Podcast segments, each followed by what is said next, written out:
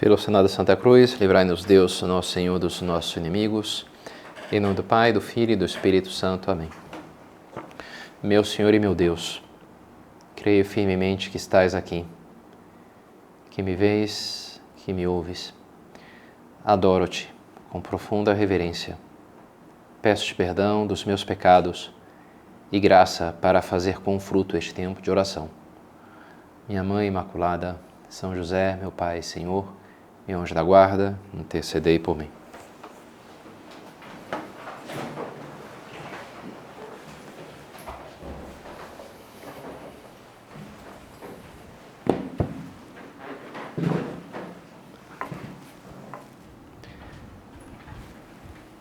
Não são os sãos que precisam de médico, mas os enfermos.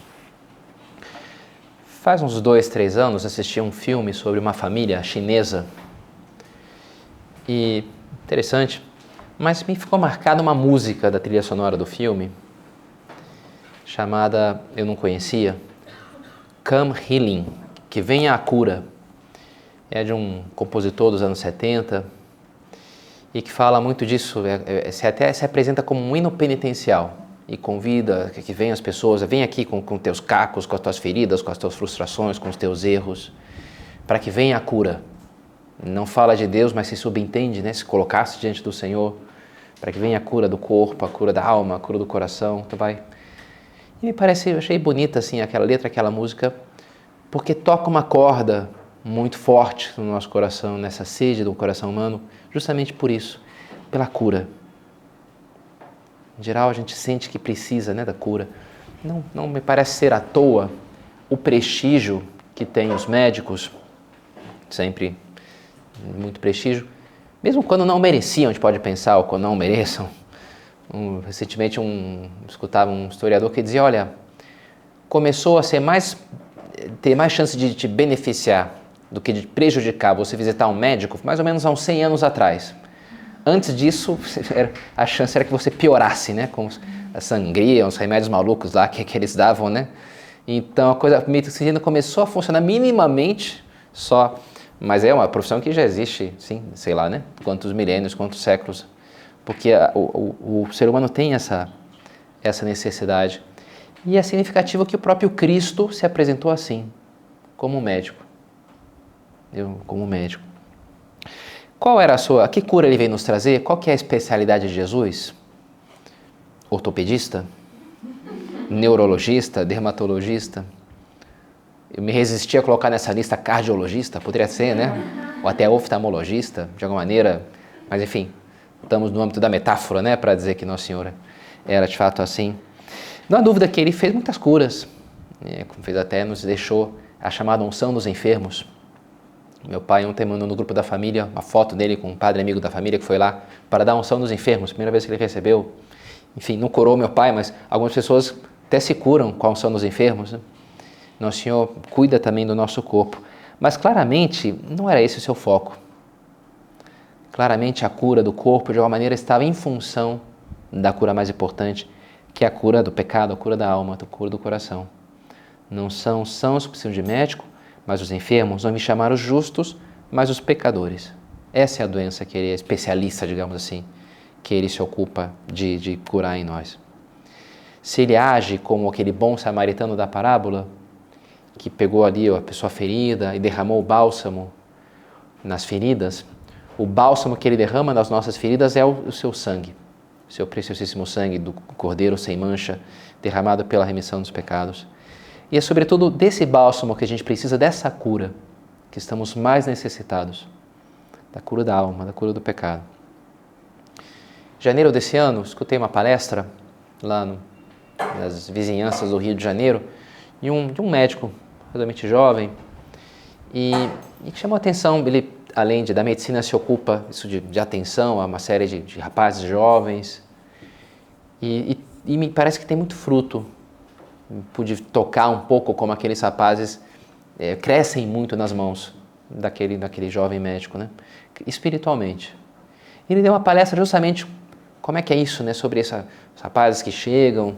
E ele falou, olha, da, das feridas que trazem os rapazes. fez até uma tabela de uma lista, olha, quando a mãe é emocionalmente distante, ou o pai é workaholic, ou quando os pais são separados e não sei o quê. Fez ali uma.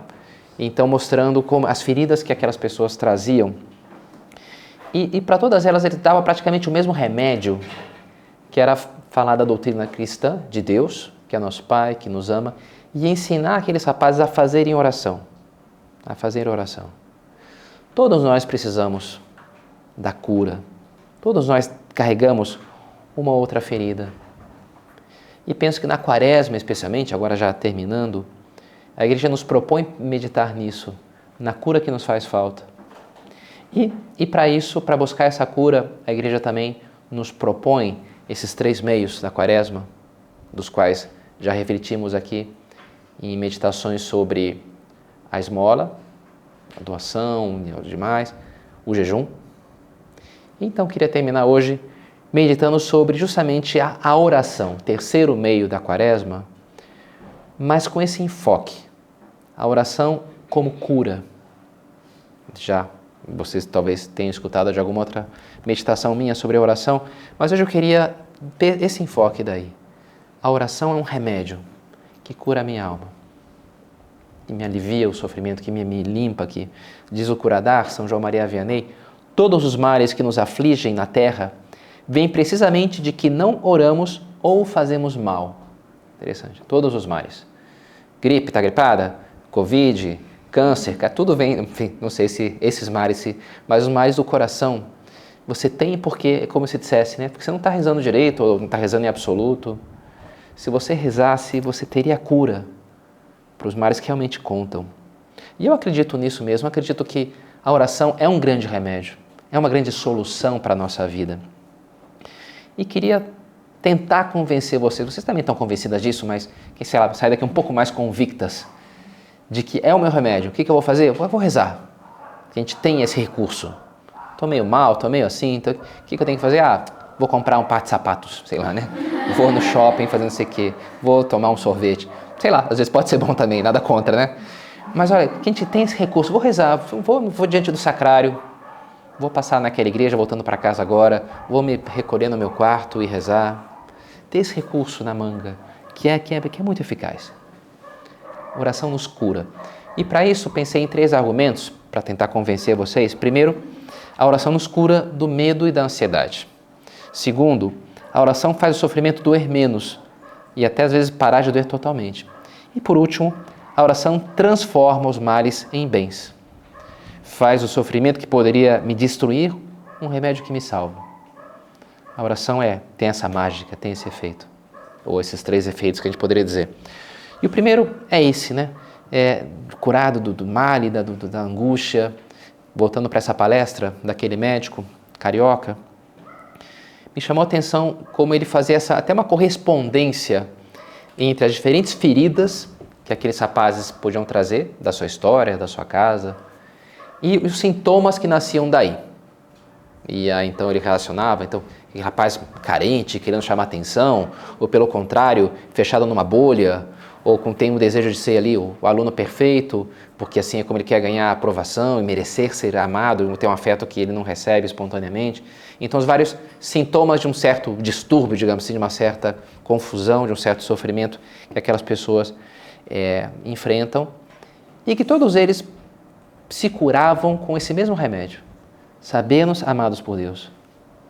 Saber isso na cabeça, porque eu sei que Deus é meu Pai, e saber no meu coração também, sentir-me amado por Deus. Experimentar esse amor.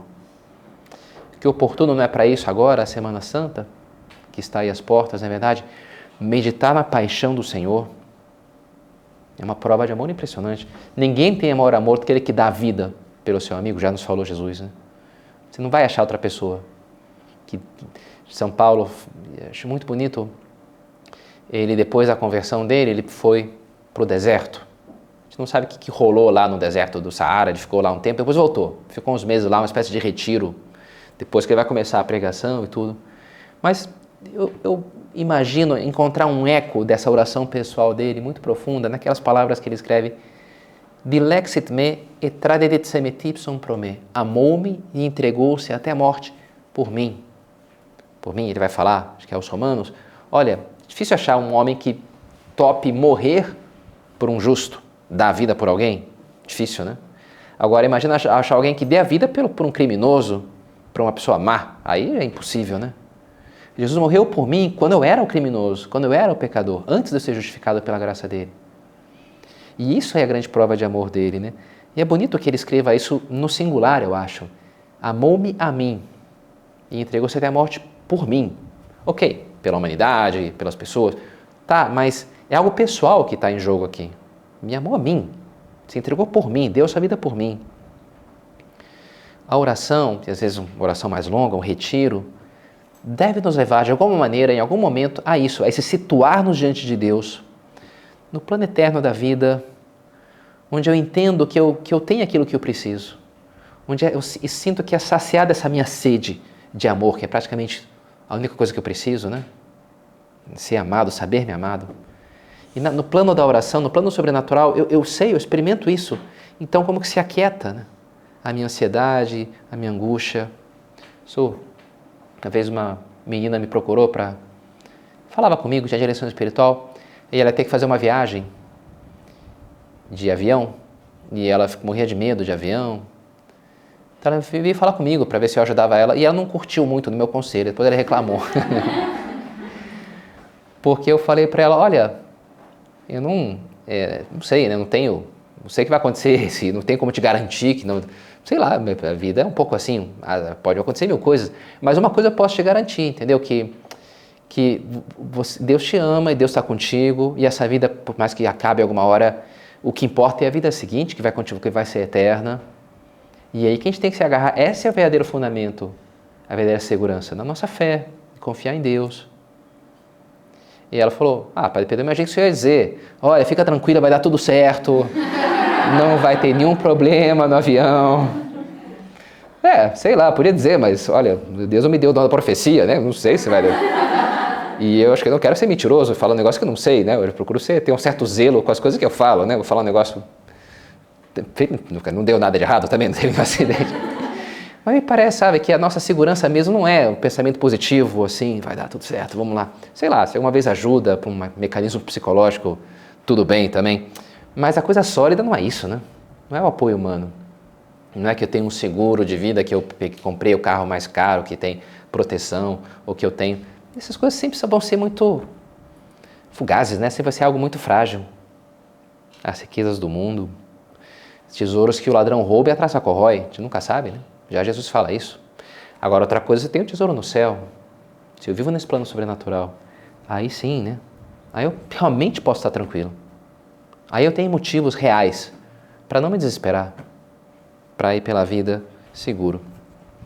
Quando uma pessoa está assim, sedenta, carente, com, com dor, com fome, é, ela tende a ficar muito centrada em si mesma. Porque o corpo grita, né? o estômago grita, cara, arranja comida aí porque você vai morrer de fome, faz alguma coisa, está doendo o meu pé, não sei, né? É difícil. E daí a importância quando a gente consegue sentir-se assim, saciados, a segurança do amor a Deus, o segundo passo aqui que me faz em mim é abrir-me para esse amor, para querer amar em troca, para querer retribuir esse amor. E é o segundo ponto que a oração nos coloca. Na medida em que eu confio no seu amor por mim, eu começo a encarar as dificuldades da vida não como castigos ou azares, mas como grandes oportunidades para amar mais a Deus, para me purificar dos meus pecados. Muda, inverte a chave de leitura dos eventos. Um psicólogo amigo meu, ele falando, me dando alguma dica, olha, como ajudar, às vezes uma pessoa, e dizia, olha, é, é, ajuda você a tentar ajudar a pessoa a entender que, em geral, o que a gente sente passa pelo filtro da nossa interpretação. Tanto é assim que você tem pessoas que têm duas pessoas, circunstâncias muito parecidas, e uma pode estar sofrendo muitíssimo com aquilo e a outra está super tranquila, né? Porque para a primeira aquilo é um drama terrível e já, já era tudo, e para a outra, sei lá, é parte da vida, tranquilo, né? Como eu, eu equaciono, como eu encaixo as coisas, é em grande parte isso que me faz sofrer ou não, ou me dá alegria. A leitura que eu faço dos acontecimentos. E, e, e a oração me dá essa chave, me dá essa leitura. São José Maria conta que essa oração mais elevada ocorreu num bondinho. Eu não sei se andei alguma vez em bondinho. Ah, no Rio ainda tem um bondinho lá, no, Santa, no bairro Santa Teresa. Mas naquela época lá, nos anos 30, 1931, lá em Madrid, o bondinho era um meio de transporte relevante. E ele subiu uma vez naquele bondinho, estava lendo um jornal, e ali veio uma oração muito intensa para ele, que foi a oração da filiação divina, de tocar-se, de saber-se muito filho de Deus. Ele até depois disse que soltou ali, desceu e foi andando meio bêbado pelas ruas de Madrid, só repetindo assim, Abba, Pater, meu pai, meu paizinho, ele como que avassalado por aquela consideração de que Deus é o meu pai que está dizendo como ele cuida de mim e me ama. E é significativo que tenha sido nesse momento, nesse ano, porque as coisas estavam, era o caos que estava ocorrendo na vida pessoal de São José Maria, problema de saúde, financeiro, não tinha dinheiro para nada, na família, no âmbito eclesiástico, queria mandar ele embora de Madrid, vai ter que fazer o doutorado. E no âmbito social, começa o caos social na, né, na Espanha, começa a queima de conventos e igrejas, que vai depois é, cair na Guerra Civil Espanhola, vão matar um terço dos padres, vai ser o caos social mesmo, literalmente, né? um milhão de mortos na Guerra Civil Espanhola. E, e no meio daquela ausência de seguranças humanas, Deus, como se dissesse para ele, confia em mim, você não tem mais nenhum apoio humano? Ok, então eu, eu quero ser o teu apoio, eu vou ser o, o teu chão, não tem mais nenhum chão. Então, e aquilo mudou. As circunstâncias externas não mudaram para nada. Não é que Deus chegou, fez assim, pá, tudo se resolveu. Não, não mudou nada exteriormente, né? Mas a atitude dele, a leitura dele mudou completamente. E por isso a vivência daquelas circunstâncias. Uma historinha simples de Santa Teresinha que me chamou a atenção na biografia dela. Ela que era uma menina assim meio, é, sei, a caçulinha, cuidadinha, né? Um pouco assim, menininha assim, né? Aquela coisa e, e ela então era muito assim, arrumadinha, as coisas bonitinhas, né? E, e ela chegou no convento e as outras irmãs, muitas tinham uma formação um pouco diferente, viu mais o campo, era gente um pouco mais assim, né? Da vida, da dureza da vida, e vem, deixa de mimimi, um pouco assim, né? Deixa de frescura, né? E uma hora estavam lavando a, a, as roupas ali, e aí uma descuidava um pouco, e aí acabou voando algumas gotículas, aquela água meio suja, nojenta, né? No rosto da Terezinha. E na hora tem uma reação assim, ah! de nojo, né? De, de, de ah, coisa horrível, sai para lá, né? Mas na hora ela se controlou e ela pensou: como isso aqui me custa, né? Que repugnância que eu sinto. Olha, pois que bom que eu possa abraçar isso aqui e oferecer para Jesus. Algo que me custa, a minha vida tão tranquila, não tenho nada para oferecer de sofrimento ao Senhor, que sofreu tanto por mim. Que bom que tem isso, que bom que está me dando isso daqui. E ela abraça aquilo ali, e a partir daí ela vem aquelas gotinhas, ela ela gosta quase, não sei se literalmente, mas ela reage com, com, com uma atitude interior positiva diante daquilo. Oxalá hoje role uma gotinha ali na, na, na, na, na porque eu vou poder demonstrar, crescendo meu amor a Cristo, que é o que eu quero, né? Interessante a, a mudança de chave, né? De leitura e, portanto, de vivência daquilo. Ela se cura daquele sofrimento. E, pelo contrário, né? E abraça aquilo como uma coisa boa. Diz o Curadarse. As penas se desfazem ante uma oração bem feita, como a neve ante o sol. Interessante, né? Se desfaz. Mesmo as penas pelos nossos pecados, mesmo a frustração de outra vez, fiz isso, fiz aquilo. Quem experimenta, né? Foi no domingo passado, Jesus falando: Ó, eu sou a ressurreição e a vida, falava para Marta. Aquele que tiver morrido, mesmo que tiver morrido, você crê em mim, viverá. E a gente pode interpretar isso no plano espiritual. Se você morreu para o espírito, se você pecou, se você se afastou de Deus, crê em mim e você vai viver. Eu sou a, a, vida e a ressurreição. E entre a vida e a ressurreição tem uma morte. Mas mesmo que tenha essa morte, eu te resgato da morte. Eu sou capaz. Eu sou a ressurreição. Não só a vida, mas a ressurreição. Ele sempre, a misericórdia de Deus, o coração misericordioso do Senhor, sempre tem uma cura para nós. Mais uma vez, São João Maria Vianney a oração faz que achemos menos pesada a nossa cruz, endossa, torna doce as nossas penas e nos faz menos apegados à vida. Atrai sobre nós ao olhar misericordioso de Deus, fortalece nossa alma contra o pecado. Mediante a oração, agradamos a Deus, enriquecemos nossas almas e nos asseguramos da vida eterna. Se eu rezo aquilo que ia me esvaziar, que ia me atrapalhar, vira, nem pelo contrário, me enriquece, me purifica, me eleva, porque agora eu não estou esperneando, não estou hum, sofrendo diante daquilo, mas pelo contrário, aquilo está me, me enriquecendo. E é o terceiro e último ponto que eu, que eu queria falar. Né? Quando a oração me cura dos falsos apoios dos bens materiais, que é, por exemplo, a avareza, eu estou tranquilo porque tenho muitos bens, tenho um carro, tenho um bom emprego, é, e me cura também do vazio de apoiar-nos na opinião dos outros, que seria a vaidade. A minha riqueza está isso, que eu tenho o número de seguidores, um prestígio que eu tenho. Quando, se a oração me faz ver o vazio dessas coisas, ela também é uma cura, porque justamente ela me abre para me enriquecer de verdade, para buscar os verdadeiros bens. Me liberta, me cura das falsas riquezas, no fundo do egoísmo, para me abrir para o caminho do amor autêntico.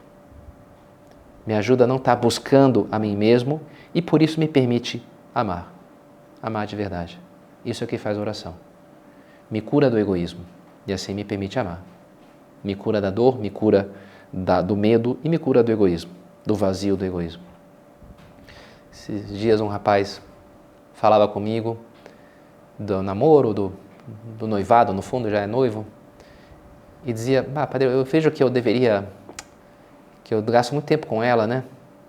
E se acaba faltando tempo depois para resolver as coisas, arrumar minha casa, e eu não estou dormindo direito, claramente ele via que era uma desordem aquilo ali, que ele tinha que, bem, não é todo dia, não precisa, né? Sei lá, hoje não, deixa eu ir lá lavar minha louça porque o negócio já está desesperador, né? E, então, essa situação. E, e, ele dizia, pai, eu vejo que eu tenho que fazer isso, mas assim, depois eu vejo aquele rostinho lindo dela, eu não consigo. Fala todo apaixonadinho assim. Eu não consigo dizer, ah, eu for embora. Eu não consigo. Interessante, né? Isso é um cara apaixonado, né, pela, pela noite. Interessante. E olha, acho que a gente pode aplicar isso para nosso Senhor, para Deus, sabe? Não há ninguém mais bonito do que, do que nosso Senhor, o mais belo do filho dos homens. Se a gente visse o seu rosto, a gente se apaixonaria na hora, sabe? Aquela coisa assim, pum, química ali, pum, uma coisa vassaladora. né? Não tem como, entendeu? É porque ele é, é, de fato, né? A beleza, se a gente tocasse o amor dele, se a gente enxergasse, é o que vai acontecer no, no dia do juízo. Eu interpreto assim, quando a gente morrer, ele vai me dizer aquela frase do, do Eric Clapton: You don't realize how much I love you. É uma música do Eric Clapton.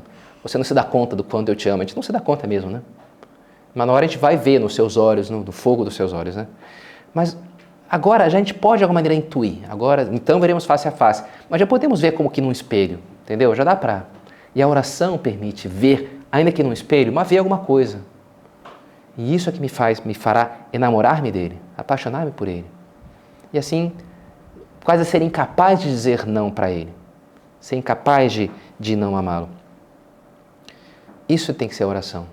Me enriquece, porque me abre para a sagrada face do Senhor. E assim, essa face vai puxar o meu coração. Necessariamente. Se eu sou capaz de olhar para ela com profundidade. Como é que eu faço isso? Rezando, né? Rezando, olhando, buscando, cavando, investindo. Bonito ver pessoas que vão sendo alma de oração, e aquilo de fato vai movendo a sua vida. Né? Claro, talvez você tenha tido algumas experiências mais intensas disso, num retiro, naquele momento, sozinho ali no sacrário, sei lá, depois de uma missa, numa comunhão, em que você sentiu a proximidade do Senhor e aquilo te tocou. Mas também é verdade que o homem é um ser que esquece, já se costuma dizer. E essas experiências às vezes se esvaem um pouco, a marca que elas deixaram na nossa memória, tende a se esvair. E por isso a gente tem que, uma vez ou outra, resgatar isso. Como também isso, os namorados, os noivos. Conheci uma, uma parente minha que começou a namorar com um cara e ele estava terminando um mestrado nos Estados Unidos. E começaram a namorar um mês antes ele voltou para lá, ia ficar mais um ano lá. É uma coisa meio assim, temerária, né? Um ano longe. Mas, enfim, se falavam todos os dias meia hora. Eu nem tinha nem tinha celular naquela época, nem internet, mas todo dia ele era rico, pagava a conta. e eles se falavam, de fato, quando ele voltou, depois de um ano, se novaram casaram. Né? A gente poderia pensar, olha, se faltasse aquele telefonema, é um pouco de exagero, né? Todo dia, meia hora, sei lá. Olha, mas talvez aquilo foi o que sustentou aquela relação, né? Talvez sem aquilo, sei, a menina ia achar os rapazes interessantes, ou o cara lá nos Estados Unidos também ia conhecer uma outra menina, queria chamar atenção. Normal, acontece isso, o coração humano é assim, não é verdade? Mas porque eles investiram, porque eles foram lembrando foram buscando aquilo que valia. Né?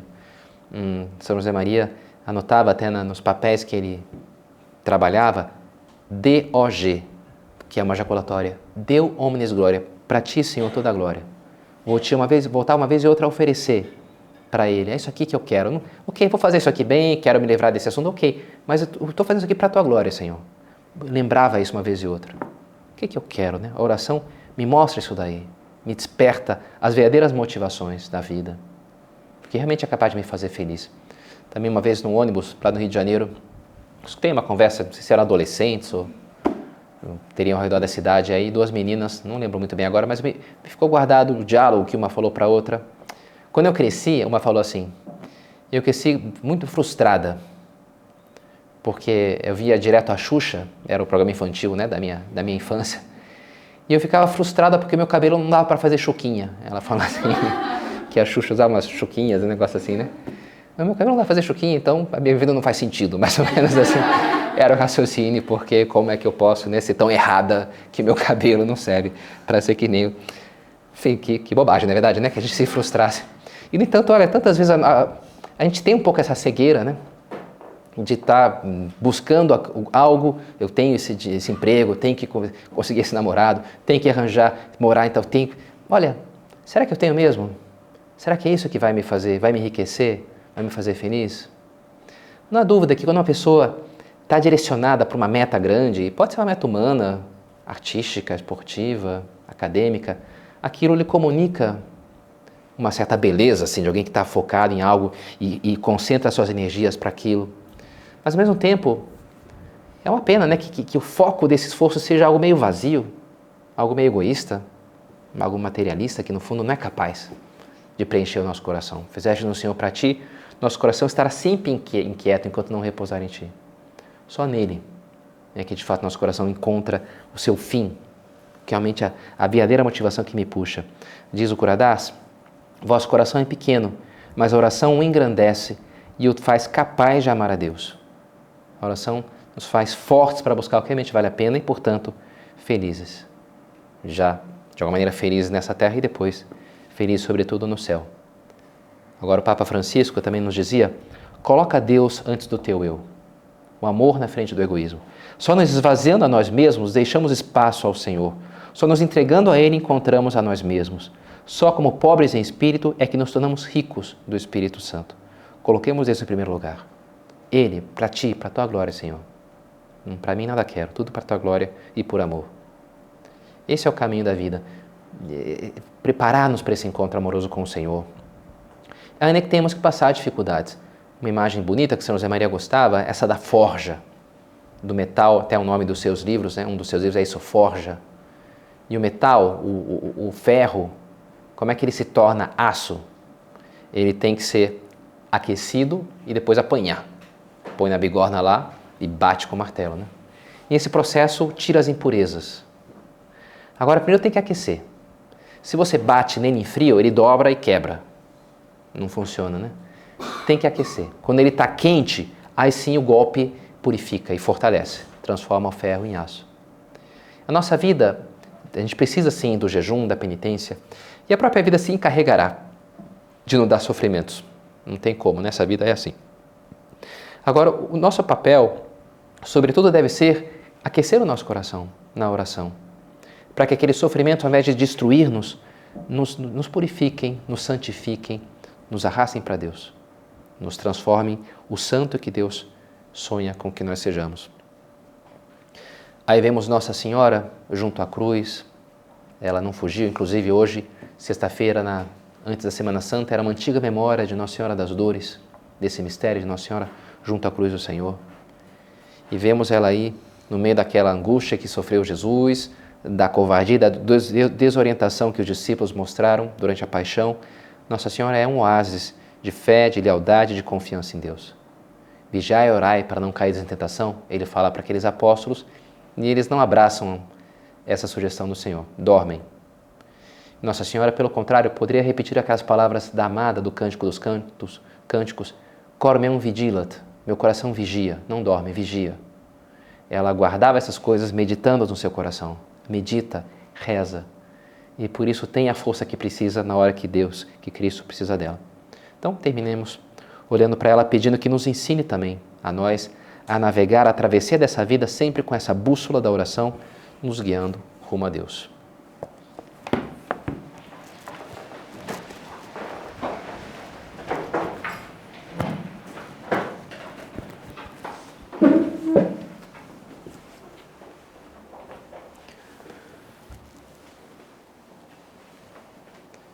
Dou-te graças, meu Deus, pelos bons propósitos, afetos e inspirações que me comunicaste nessa meditação.